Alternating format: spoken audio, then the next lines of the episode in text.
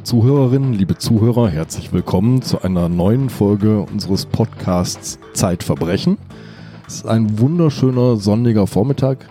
Wir haben einen heißen Abend hinter uns. Wir haben nämlich gerade die Zeit produziert. Mein Name ist Andreas Lendker und ich sitze im Büro von Sabine Rückert. Sabine ist die stellvertretende Chefredakteurin der Zeit und Herausgeberin des Magazins Zeitverbrechen. Sabine, am vergangenen Wochenende gab es äh, das Finale der Champions League. Real Madrid hat mal wieder gewonnen gegen Liverpool. Ich wollte es eigentlich andersherum. Wir reden heute über einen Abend mit einem Champions League Spiel. Es war kein Finale, es war ein ganz normales Spiel. PSV Eindhoven gegen Borussia Dortmund. Ja. Ja, Andreas, das war der Abend, an dem Laura H. verstorben ist in Deggendorf in Bayern. Das weiß man so genau, weil ihr Vater an diesem Abend dieses Spiel angeguckt hat und seine Tochter im Arm hielt. Die Tochter war fünf Monate alt und er hielt sie im Arm und äh, sah sich dieses Spiel an. Und äh, da er kein großer Fußballfan war, ist er bei diesem Spiel eingeschlafen. Es muss ein relativ langweiliges Spiel gewesen sein. Ja, er ist eingeschlafen und äh, als er aufwachte, war sein Arm leer. Er hat zuerst gedacht, dass seine Frau vielleicht aus dem Schlafzimmer gekommen sein könnte und das Kind an sich genommen haben könnte. Aber als er sich aufrichtet, sieht er, dass das Kind zu seinen Füßen liegt auf dem Laminatboden und tot ist. Also es atmet nicht mehr. Und er springt auf und ruft seine Frau und die Frau eilt herbei und man versucht das Kind zu beatmen. Die Frau ruft total aufgelöst bei der Polizei und bei der Rettungsstelle an. Die Rettungssanitäter kommen herbei und reanimieren das Kind über mehrere Stunden, können es aber mhm. nicht retten. Das war ein entsetzlicher Moment. Da wacht der Vater auf und findet das Kind bäuchlings auf dem Boden. Sag mal ganz kurz was zu dieser Beziehung der beiden. Sind das liebevolle Eltern? Ist das ein intaktes Paar? Wo befinden wir uns? Wir befinden uns am 2. Oktober 2002, also es ist schon eine ganze Weile her. Und das Ehepaar ist jung, äh, der Mann ist so Mitte 20, die Frau noch etwas jünger. Sie haben zwei Kinder, er ist Maschinenführer und die Beziehung, das wird sich dann später alles als sehr wichtig herausstellen, ist eine sehr intakte Beziehung. Mhm. Also sie sind, sie haben, das erste Kind ist nicht von diesem Vater, das hat die Ehefrau mit in die Ehe gebracht, ein kleines Mädchen von zwei Jahren zu diesem Zeitpunkt. Das zweite Kind, das tote Kind, ist von ihm. Mhm. Das ist seine eigene Tochter. Laura ist seine eigene Tochter. Laura, ja. Und er hat sich wahnsinnig auf dieses Kind gefreut und liebt dieses Kind über alles. Laura ähm, wird nochmal mit dem Rettungswagen ins Krankenhaus gebracht und offiziell wird der Tod festgestellt am 3. Oktober um 0.45 Uhr. Ja. Der behandelnde Oberarzt im Krankenhaus schreibt auf Verdacht auf plötzlichen Kindstod und genau. empfiehlt eine Obduktion. So ist es. Ein plötzlicher Kindstod ist ja kein natürlicher Tod. Also es ist so eine, eine Grenzfall zwischen natürlichem und nicht natürlichem Tod. Und deswegen ist es wichtig, dass man das feststellt, woran das Kind gestorben ist. Es, es gibt bestimmte Umstände, durch die der plötzliche Kindstod begünstigt wird. Das war zu diesem Zeitpunkt ein großes Thema, mhm. Anfang der, der, der mhm. 2000er. Das ist heute, weiß man das alles. Aber damals gab es die große Sitzstudie, Sudden Infant Death Syndrome. Damals gab es eine große Reihenuntersuchung mit mehreren hundert Säuglingsleichen an denen man feststellen wollte und durch, auch durch Befragung der Eltern und so weiter, woran das liegt, dass Kinder plötzlich abgeschaltet mhm. werden. Mhm. Und es, man hat dann auch aufgrund dieser großen Untersuchung, die damals von Professor Brinkmann in Münster durchgeführt worden ist, hat man dann auch festgestellt, woran es liegt. Überhitzung des Kindes, Rauchen. Zu dicke Decke. Zu dicke Decke, mhm. auf den Bauch legen. Das mhm. macht man heute alles nicht mehr. Mhm. Und das liegt daran, dass das damals auf diese Weise herausgefunden worden ist. Was ich spannend finde, ist beim plötzlichen Kindstod, dass wenn man ganz genau hinsieht, der oft gar nicht so rätselhaft ist, weil man Ursachen findet für den ja, Tod. Ja. Genau. Die Kinder haben in 95 Prozent der Fällen eine Vorerkrankung.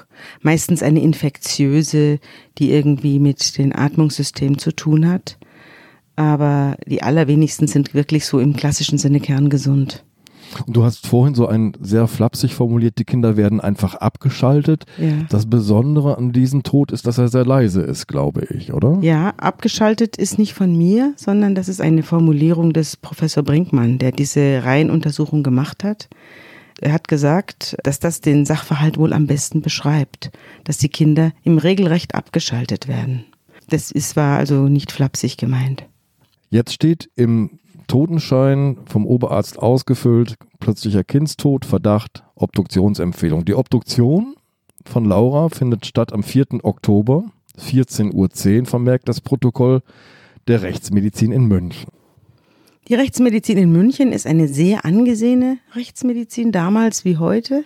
Und äh, ich habe den damaligen Leiter, der inzwischen pensioniert ist, Professor Eisenmenger, auch zu diesem Zeitpunkt, als ich über die Geschichte geschrieben habe, gut gekannt. Und er war sehr angesehen und ich fand ihn auch einen tollen Rechtsmediziner. Ich hatte immer wieder mit ihm zu tun.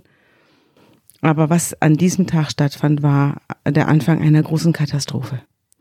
Das Kind wurde untersucht von äh, seinem ähm, Assistenzarzt oder Oberarzt, das weiß ich gar nicht mehr genau, also auf jeden Fall von einem Obduzenten. Und der äh, hat das Kind äußerlich begutachtet, hat festgestellt, das Kind hat sehr viele Petechien im Gesicht.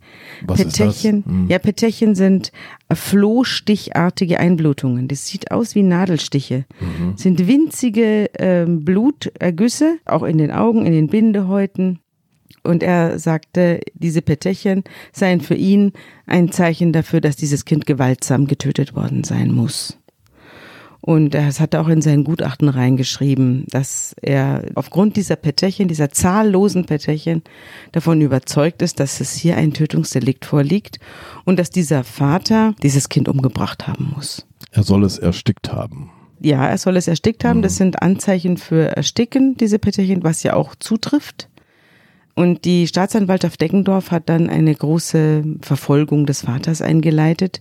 Also der Vater wurde festgenommen und in Untersuchungshaft gesteckt, wo er auch neun Monate saß. Er saß ein Dreivierteljahr im Gefängnis unter Mordverdacht. Dabei gibt es, das hast du aufgestöbert, das Zitat eines großen Mannes der Rechtsmedizin, Adolf Henke. Vor fast 200 Jahren hat er schon festgestellt, die Diagnose des Erstickens, ich zitiere ihn jetzt, ohne Nachweis der Erstickungsursache ist ein Wort ohne Inhalt. Ja. Denn ersticken heißt ersticken. Also die Luft bleibt weg. Warum man erstickt ist, das ist eben die Frage. Und die hier war die Annahme der Staatsanwaltschaft Deckendorf, dass offenbar der Vater das Kind erstickt haben müsse. Und zwar hat man auch gleich sich was zusammengereimt. Bestimmt wollte er Fußball gucken und weil das Kind gequengelt hat und nicht ganz gesund war, hat er eben der Sache jetzt abgeholfen, indem er die Nase und den Mund zugehalten hat. Und das Kind hat dadurch eben zu wenig Luft bekommen und ist gestorben. Und jetzt redet er sich hier raus. Aber muss es da nicht weitere Anzeichen geben? Also wenn ich Krimi gucke, dann, also wenn jemand mit der Decke oder mit dem Kissen erstickt wird, findet man Textilfasern in der Lunge oder in den oberen Atemwegen. Das hat ja die äh, Rechtsmedizin München nicht untersucht. Das Kind hatte äußerlich gesehen sonst gar nichts. Also es hatte keinerlei Strangfurche zum Beispiel oder Griffe. Gr- Was ist eine Strangfurche, ich mal? Strangfurche ist, wenn ein Seil zum Beispiel oder Ah. ein Faden um den Hals gelegt Ja. wird. Oder Griffspuren, ja, wenn, wenn, ein, wenn eine Hand um den Hals gelegt wird. Oder wenn der Brustkorb zerquetscht wird, was ja alles vorkommt. Ähm, ich habe ja zu dem Fall, das mache ich einen kleinen Exkurs, ich habe ja zu dem Fall H noch mehrere Parallelfälle, die damals auch im Raum Deckendorf ermittelt worden sind und die vielleicht auch die Staatsanwaltschaft und die Rechtsmedizin München auf diesen Holzweg geführt haben. Es gab damals fast zum selben Zeitpunkt mehrere Fälle, in denen Väter tatsächlich ihre Kinder während des Fußballspiels umgebracht haben. Das kann ich mir nicht anders erklären, dass man dann so an dieser Tätertheorie festgekrallt hat, wenn man nicht diese anderen Fälle im Hintergrund sieht. Die Väter waren auch äh, ähnlich alt wie unser Verdächtiger. Es war auch jedes Mal eine Fußballsituation. Nur waren die Kinder eben extrem misshandelt worden. Also die Kinder hatten gebrochene. es gab in diesen Familien vorher Anzeichen für Gewalt Es gab gegen nicht nur Kinder. Mhm. vorher, auch die Leiche war jetzt schwer beschädigt. Also es war nicht einfach nur ein Ersticken. Erstickt wurden sie auch durch Handauflegen aufs Gesicht. Aber Sie waren, hatten gebrochene Gliedmaßen und zerschmetterte äh, Schädeldecken. Also es war massive Gewalt einge äh, eingewirkt auf diese kleinen Körper. Und hier war eben nix. Die Laura war komplett unversehrt, nur eben hatte sie diese flohstichartigen Einblutungen im Gesicht und Halsregion. Liebe Zuhörerinnen und Zuhörer, Sabine Rückert hat es jetzt gerade zwischendurch schon im Nebensatz verraten. Stefan H. ist unschuldig. Aber bleiben Sie dran, denn der eigentliche Krimi, der jetzt kommt, ist die Auseinandersetzung zwischen Rechtsmedizin und Rechtsmedizin. Der eigentliche Horror, den dieses Stück birgt, ist die Tatsache, dass ein ganz normaler Mensch, wie du und ich, also eine völlig unbescholtene bürgerliche Gestalt, auf einmal wegen Mordes verfolgt wird.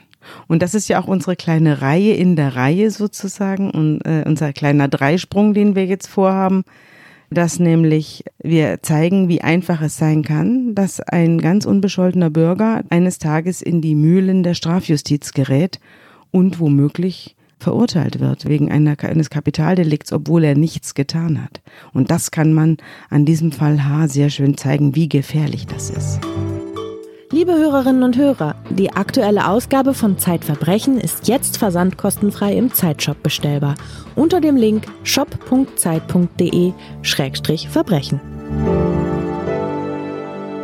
Bei Stefan H. schlagen die Behörden gnadenlos zu, der darf nicht mal zur Beerdigung seiner Tochter. Nein, er darf gar nichts. Es gibt auch äh, Hürden für die Frau, ihn zu besuchen. Man wirft der Frau auch vor, dass sie zu ihm hält. Seine Frau ist absolut davon überzeugt, dass ihr Mann ein friedlicher Mensch ist und die Tochter geliebt hat. Und sie kommt überhaupt nicht auf die Idee, wie die Staatsanwaltschaft jetzt von einem Tötungsdelikt ausgehen könne. Lass mich dann nochmal nachfragen. Ja.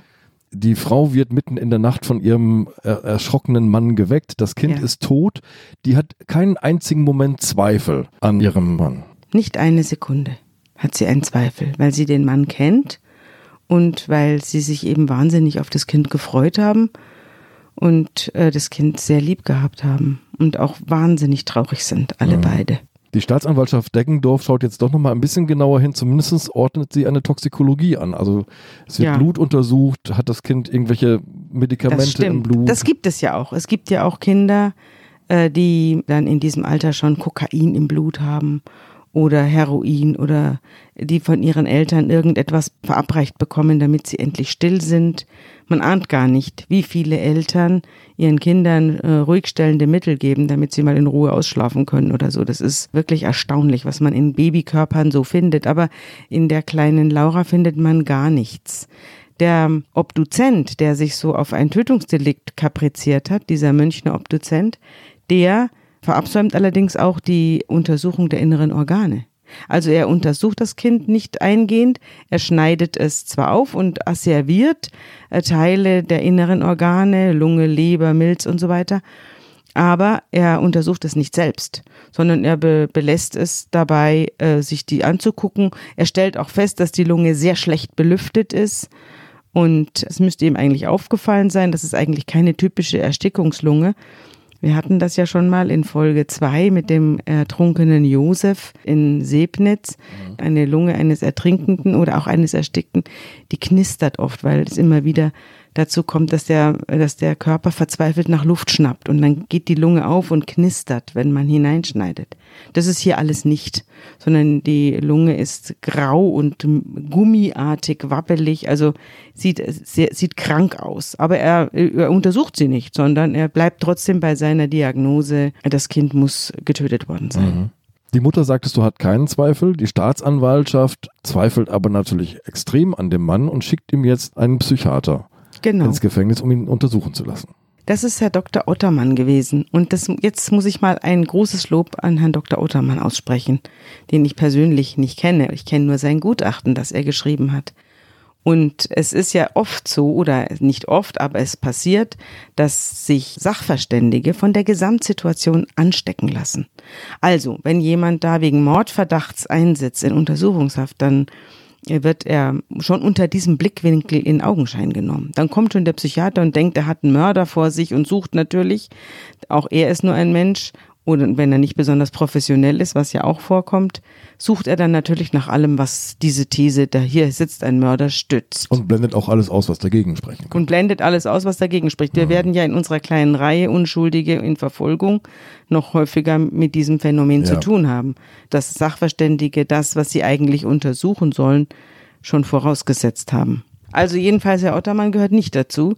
Wer dessen Gutachten liest, der fragt sich, was tut dieser Mann eigentlich in Untersuchungshaft? Der macht viele Tests mit ihm, er redet lange mit ihm, er stellt fest, dass Herr H. extrem intelligent ist und eigentlich unter seinen Möglichkeiten geblieben ist als Maschinenführer. Und er stellt eine extreme defensive Lebenshaltung fest. Also, dass mhm. er absolut keine Aggressionen hat, dass er fast zu wenig Aggressionen hat für einen Menschen und zu gutmütig ist, um im Leben äh, sich so richtig durchsetzen zu können. Das ist seine Erkenntnis. Und gleichzeitig wird Stefan H. natürlich von Schuldgefühlen geplagt. Nicht etwa, weil er sein Kind umgebracht hat, aber er hat natürlich das Gefühl, er hat nicht aufgepasst, es ist in seiner Obhut passiert. Bis hin zu Depressionen reicht, glaube ich, das, ähm, die ja. Beschreibung im Gutachten, oder? Ja, er hat depressive Verstimmungen. Es gibt mehrere Sachen, die man vielleicht zu dieser Aussage äh, des Herrn H. noch sagen muss. Das erste ist, er hat in, und das, daraus wird ihm später ein Strick gedreht. Er hat am Anfang nicht gesagt, dass das Kind zu seinen Füßen lag. Er hat gesagt, es habe neben ihm gelegen. Er hat auch begründet, warum er das gesagt hat, nämlich, weil er gedacht hat, seine Frau tut sich was an, wenn ihm das Kind runtergefallen ist. Er ist ja davon ausgegangen, dass er eingeschlafen ist. Das Kind ist ihm runtergefallen und durch diesen Sturz umgekommen. Das hat er gedacht. Und deswegen hat er äh, gesagt, er habe das Kind neben sich liegend vorgefunden. Das Kind hat durch den Sturz keinerlei Schaden genommen. Das hat sowohl die Rechtsmedizin München als auch alle späteren Rechtsmedizinen festgestellt. Der Sturz war also nicht die Todesursache, ganz Nein, nein, auf keinen mhm. Fall. Das Kind war bereits tot, als es zu Boden ging.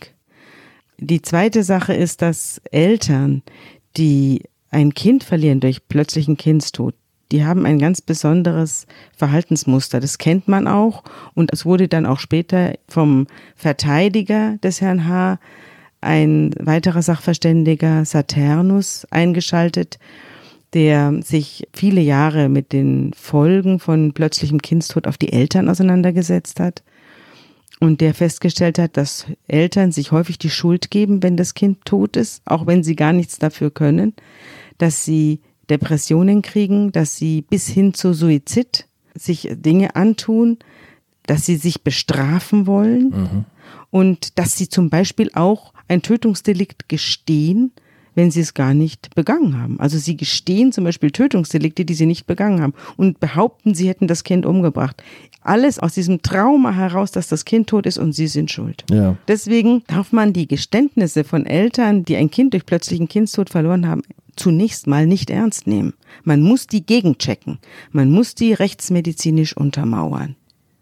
Ja, das Gutachten von Klaus Steffen Saturnus ist sehr wichtig, denn Steffen H. macht sich sehr verdächtig und zwar dadurch, dass er diese U-Haft total klaglos erträgt, wie ein Schuldiger, der seine Schuld auf sich nimmt. So ist es. Und daraus wird ihm dann auch noch ein Strick gedreht. Aber das ist eben typisch, das habe ich häufiger erlebt, dass äh, wenn jemand sich in der U-Haft äh, besonders beschwert, auflehnt, Theater macht, wild wird, rumschreit, dann heißt es, ja, schau hin, wie gefährlich der ist, der, das sieht man doch schon, der hat sich nicht im Griff. Und wenn einer dann klaglos und still und demütig ist, so wie Stefan H., dann heißt es ja schon mal hin, der ist ja schuldig, der beschwert sich ja gar nicht. Der weiß schon, warum er hier ist. Also wie man es dreht, die Strafjustiz äh, wird einem einen Strick draus drehen. Mhm. Stefan H. hat Angst, auch seine Frau zu verlieren, weil um ihn herum wird immer gesagt, na ja, solche Beziehungen halten nicht lange, wenn du dann im Gefängnis bist und so weiter. Aber die beiden schreiben sich regelmäßig Briefe. Es gibt eine Nacht, in der sie, glaube ich, 50 Liebesbriefe an ihren Mann schreibt und am Ende kommen zwei Umzugskartons zusammen. Ja, alles voller Briefe, die sie an ihn schreibt und sie versucht auch dadurch den Kummer über das Kind äh, zu vergessen. Sie hat auch einen Gefühlsüberschwang. Ich habe sie ja kennengelernt. Ich habe ja alle kennengelernt äh, in diesem Fall und habe äh, lange mit ihr gesprochen und sie hat mir lange die Geschichte erzählt und auch diese Angst, die sie hat und Zur Frau H muss man vielleicht noch sagen, dass sie eine sehr emotionale Frau ist, eine sehr liebe Frau. Es ging los mit einer wunderschönen Eheschließung, mit einer wunderschönen Ehe. Und ich habe auch das, das Hochzeitsvideo gesehen, da war sie noch ziemlich rundlich und eine richtige bayerische Schönheit. Und wurde da von Apfelschimmeln in die Kirche gezogen und so weiter und ein, ein riesen Wirtshausgang hinterher mit allen Beteiligten. Aber die Frau, die vor mir saß, war ein Bündel, ein Nervenbündel.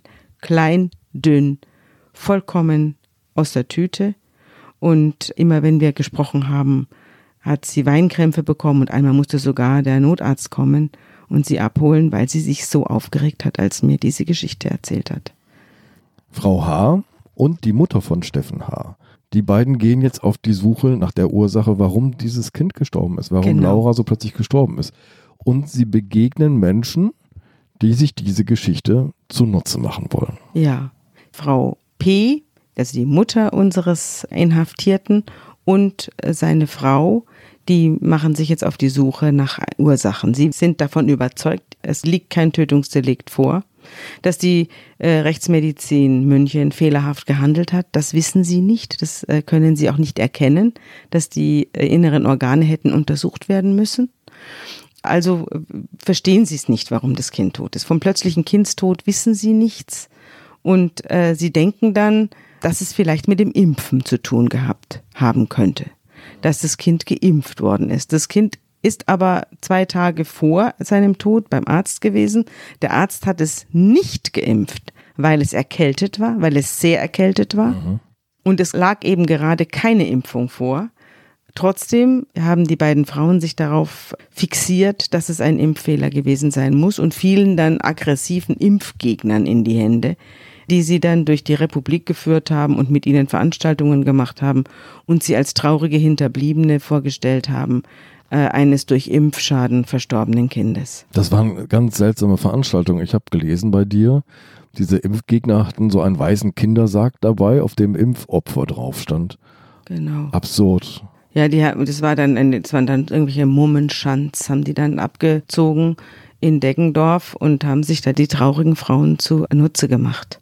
Und interessanterweise hat der, Ober, der leitende Oberstaatsanwalt von Deckendorf, der an der ganzen Sache schuld war und der auch nicht angeordnet hat, dass die Leiche genauer untersucht wird, der hat dann einen bösen Leserbrief geschrieben an die örtliche Zeitung, dass äh, diese beiden Frauen jetzt hier auftreten und dass man sich hier den Tod eines Kindes zunutze macht, um irgendwelchen verrückten Zauber durchzuziehen. Dass er selbst an dieser Sache schuld war und dass die Verzweiflung der beiden Frauen auf seine Rechnung ging, das stand nicht in seinem Leserbrief. Das Spannende ist nämlich, als er den schreibt, liegt ihm bereits ein anderes Gutachten vor, und zwar ein Gutachten der Rechtsmedizin Münster. So ist es. Der Rechtsanwalt des Stefan H., ein junger äh, Landshuter Anwalt, ich glaube, er hieß Lohmeier, der hatte sich an den Frontmann der Untersuchung zum plötzlichen Kindstod gewandt, Professor Brinkmann in Münster, und hat ihn um ein Gutachten gebeten. Genau, das ist der Mann, den du vorhin schon mal erwähnt hast. Bernd Brinkmann, das ist diese große Sudden Infant Death Syndrome Studie, an der er beteiligt war. Er ist der Experte in Deutschland und der Mann, der vorhin das hast du zitiert, vom Abschalten der Kinder gesprochen. Ja. Mhm. Und an ihn hat sich der Rechtsanwalt gewandt und äh, hat ihn gebeten, ein Gutachten zu machen zum Thema, woran starb Laura H. Er hat dann die Asservate untersucht, die ihm von der Rechtsmedizin München zur Verfügung gestellt wurden. Also die Organe Leber, Niere, Milz genau. und so weiter, ja. Hat er untersucht und äh, stellte dann auch fest, dass das ja in München unterblieben war und stellte auch fest, dass dieses Kind an einer schweren Lungenentzündung gelitten hat. Also an einer interstitiellen Pneumonie, also an einer Lungenentzündung, bei der sich die Bakterien zwischen den Lungenbläschen eingerichtet haben. Und äh, deswegen auch diese wabbelige und ungesunde Farbe der Lunge und die schlechte Belüftung des Kindes. Jetzt muss man sich mal einmal vorstellen, lass uns das nochmal zusammenfassen. Zwei, drei Tage vor dem Tod des Kindes sind die Eltern mit dem Kind beim Kinderarzt, der stellt eine schwere Erkältung fest, also mit Beteiligung der Lunge, schon das ist klar zu dem Zeitpunkt. Er sieht von einer Impfung ab, die eigentlich vorgesehen ist. Er verschreibt Zäpfchen, Also man weiß, das Kind ist krank. Es war sogar sehr krank. Es hatte 40 Grad Fieber an dem Tag, an dem es starb. Und äh, die Eltern haben sich auch überlegt, nochmal zum Arzt zu gehen. Aber da sie mhm. erst am Tag vorher eben beim Arzt gewesen waren, haben sie sich gedacht, gehen wir vielleicht erst morgen oder übermorgen, vielleicht wird's ja wieder. Mhm. Aber all das haben die Rechtsmediziner in München nicht berücksichtigt. Nein. Und dieser behandelnde Arzt, der dann später ja auch fürchterlich angegriffen worden ist von der verzweifelten Mutter, zu Unrecht angegriffen worden ist, der hat auch selbst gesagt, es ist ein plötzlicher Kindstod. Das Kind ist erkältet. Das passiert, wenn Kinder krank sind, sind sie in einer erhöhten Gefahr in diesem Lebensalter des ersten Lebensjahrs, dass sie an einem plötzlichen Kindstod sterben. Deswegen muss man da besonders vorsichtig sein. Zu welchem Schluss kommt jetzt die Rechtsmedizin in Münster? Die Rechtsmedizin in Münster kommt zu folgendem Schluss. Ich habe das Gutachten noch, ich habe ja alles noch, was diesen Fall betrifft. Der Tod der vier Monate alten Laura H. am 3. Oktober 2002 war vermutlich die Folge eines Herz-Kreislauf-Versagens bei intensivem Infekt der oberen und unteren Luftwege, bei Ausbildung einer Tracheitis, Bronchitis sowie einer massiven interstitiellen Pneumonie mit bakterieller Superinfektion und Beteiligung anderer Organe, Klammer auf, Nieren, Gehirn. Das ist die Zusammenfassung eines sehr, sehr langen Gutachtens über die inneren Organe des Kindes. Und natürlich, ich habe auch lange mit Professor Brinkmann gesprochen. Er hat mir das erklärt und hat gesagt, natürlich kann das Kind zusätzlich äh, ermordet worden sein. Aber wenn eine natürliche Todesursache vorliegt, äh, dann ist freizusprechen. Denn dann kann man einen Tötungsdelikt nicht nachweisen die, er geht davon aus, dass dieses Kind eines natürlichen Todes gestorben ist. Er kann es nicht ausschließen, dass es noch zusätzlich ermordet worden ist. Aber für das Gericht ist die natürliche Todesursache ausschlaggebend. Mhm. Den leitenden Oberstaatsanwalt in Deggendorf beeindruckt das aber nicht weiter. Nein, der leitende Oberstaatsanwalt in Deggendorf geht mit diesem Gutachten zur Rechtsmedizin München. Das ist seine Hausrechtsmedizin. Mir san mir, ja. Genau, Bayern, Bayern wir halten zusammen. Was, soll, was wollen wir uns da von einem Westfalen was sagen lassen? Das unterstelle ich jetzt mal, dass er so gedacht hat. Und er geht zurück zu seiner Rechtsmedizin in München und sagt, wollt ihr nicht darauf erwidern? Was sagt ihr denn dazu? Und jetzt fangen die auch an, die inneren Organe zu untersuchen und spielen die Sache runter sagen, ja, also das sei ja nicht halb so schlimm gewesen, diese Lungenentzündung. Und unterm Strich bleiben sie dabei, dass eine solche äh, Anordnung der Petechien, also dieser flohstichartigen Einblutungen, dass die nur durch ein Tötungsdelikt zu erklären seien. Und plötzlich entdecken sie am Kind Zeichen der Einwirkung von Gewalt, um den Mund herum zum Beispiel. Ja, ja, das fand ich nun wirklich schlimm, dass auf einmal Gewaltspuren an dem Kind entdeckt werden, äh, die vorher im ersten Gutachten gar nicht aufgetaucht sind. Also auf einmal werden hier Vertrocknungen an Mund und Nase festgestellt, die im ersten Gutachten noch selbstverständlich und klar und nachweisbar auch der äh, langen Reanimation zugerechnet werden. Also so eine Reanimation, die ist ja, und damit setzte sich ja auch das äh, rechtsmedizinische Gutachten in Münster auseinander, das Kind sei tot gewesen, sei abgeschaltet worden sozusagen durch den plötzlichen Kindstod. Es sei runtergerutscht. Der Vater habe es gar nicht bemerkt und sei erst aufgewacht dadurch, dass das Kind am Boden angekommen sei. Und äh, die Petechien, also diese kleinen Einblutungen, die seien zurückzuführen. Erstens auf ein gegen erheblichen Widerstand anatmen müssen des Kindes. Mhm. Das ist ja mhm. wirklich fast erstickt. Also Erkrankungsursache. Und dann ja. wurde mhm. es drei Stunden lang, zwei Stunden in der Wohnung und nochmal eine Stunde in der Klinik reanimiert. Das heißt, da wurde eine Brustkorbmassage vorgenommen.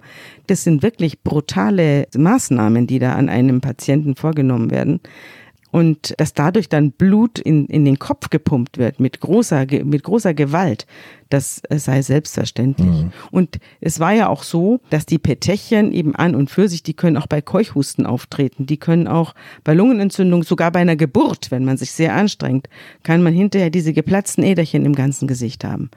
Also die an und für sich sagen nur, dass es einen Blutstau im Kopf gegeben hat. Und wodurch der äh, hervorgerufen worden ist, das sagen sie nicht. Und Professor Brinkmann ging eben davon aus, dass sie von der Reanimation drei Stunden lang hervorgerufen worden sind.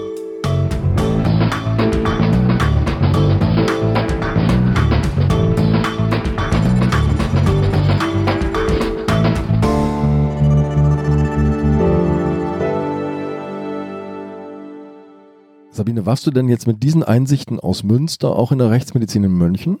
Ja, war ich auch. Ich habe auch dort mit dem Obduzenten und Professor Eisenmenger selbst gesprochen. Dort war man nicht begeistert, als ich aufgetaucht bin mit diesem Fall. Der, sie haben ja für die Erwiderung äh, auf das Brinkmann-Gutachten haben sie ja monatelang gebraucht, also mindestens ein halbes Jahr, mhm. was auch schon erstaunlich ist, wenn man seine, sich seiner Sache so sicher ist, dass man ein halbes Jahr auf Recherche geht, um da noch was zu finden. Und sie haben dann eine ganze Reihe von Fällen, äh, eigene Kindstodsfälle, also tote Babys aus der Rechtsmedizin München. Die Fälle wurden nochmal herausgeholt aus dem Archiv und untersucht. Und merkwürdigerweise waren dort selbst in diesem Gutachten, das eigentlich Brinkmann widerlegen sollte, waren dann zwei oder drei Fälle, in denen die toten Kinder sehr, sehr viele Petechien im Gesicht hatten, die durch Reanimation hervorgerufen worden waren. Das stand dann noch im eigenen Gutachten der Rechtsmediziner in München. Es kommt zum großen Prozess. Stefan Haas Verteidiger haben Bernd Brinkmann als Gutachter vorgeladen. Eigentlich ist auch Wolfgang Eisenmenger als Gutachter vorgeladen. Der kommt nur nicht. Der schickt jemand anderen. Einen Vertreter. Ja, der schickt den Obduzenten. Mhm. Also der, man hat so ein bisschen den Eindruck gehabt, dass er mit der Sache nichts zu tun haben will. Er hat es zwar unterschrieben, was sein Obduzent da alles äh, an Thesen aufgestellt hat. Und das kann man ihm zum Vorwurf machen. Und das machte ich ihm ja auch zum Vorwurf.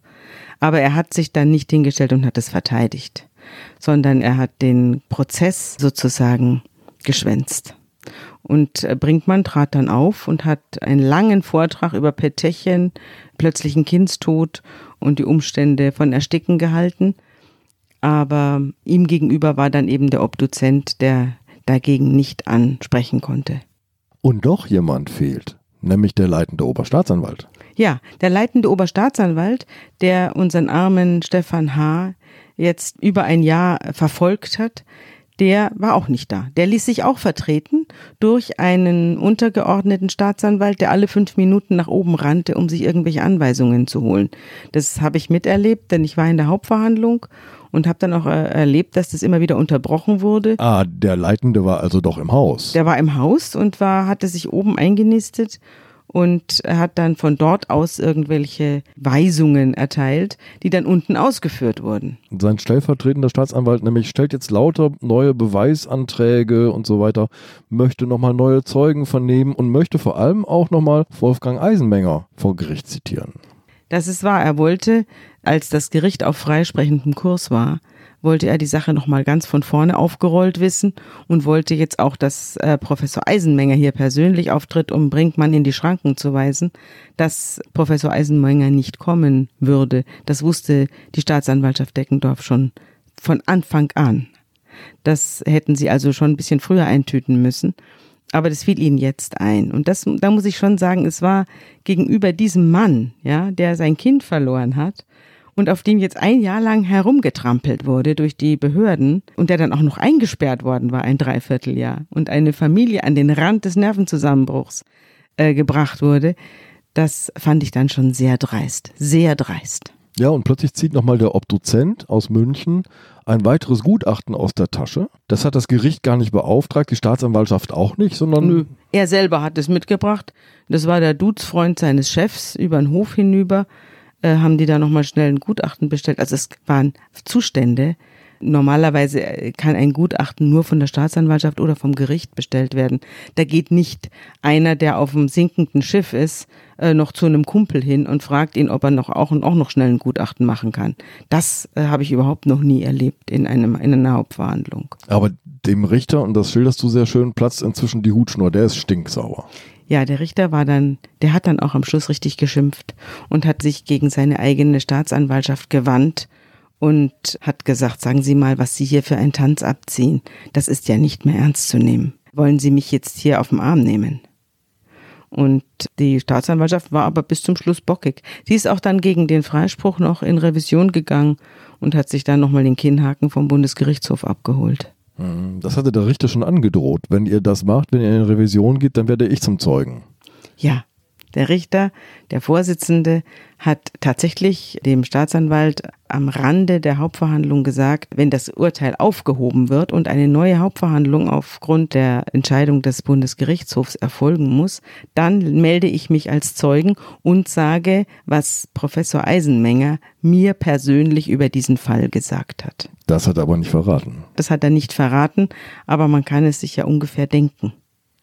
Was wir uns nicht denken können, ist, wie es denn mit Stefan H. weiterging. Der wird jetzt freigesprochen. Stefan H. wurde freigesprochen und was auch ganz traurig war an diesem Freispruch war, dass er sehr verunsichert war in dieser Hauptverhandlung, dass er voller Angst war. Er hat am Schluss einen großen Strauß roter Rosen bekommen von seiner Frau. Die ganze versammelte bayerische Presse war da. Also das bayerische Fernsehen war da, Hörfunk, alle möglichen Hörfunksender, Zeitungen.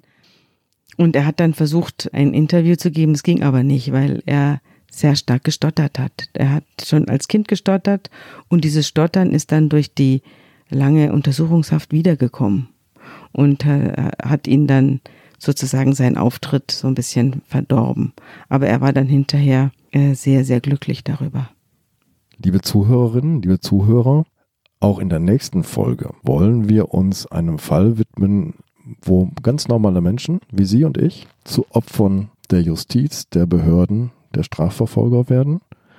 Und sie werden erleben, dass es immer wieder zum Krimi, zum Krieg der Gutachter kommt. Liebe Sabine, für diesen Einblick ganz, ganz herzlichen Dank. Ich bin sehr gespannt, welchen unserer Fälle du vielleicht im nächsten Kriminalmagazin aufnehmen wirst. Ja, vielleicht diesen hier mit Stefan H. Das lässt sich dann nochmal genauer nachlesen in der nächsten Ausgabe von Zeitverbrechen. Herzlichen Dank.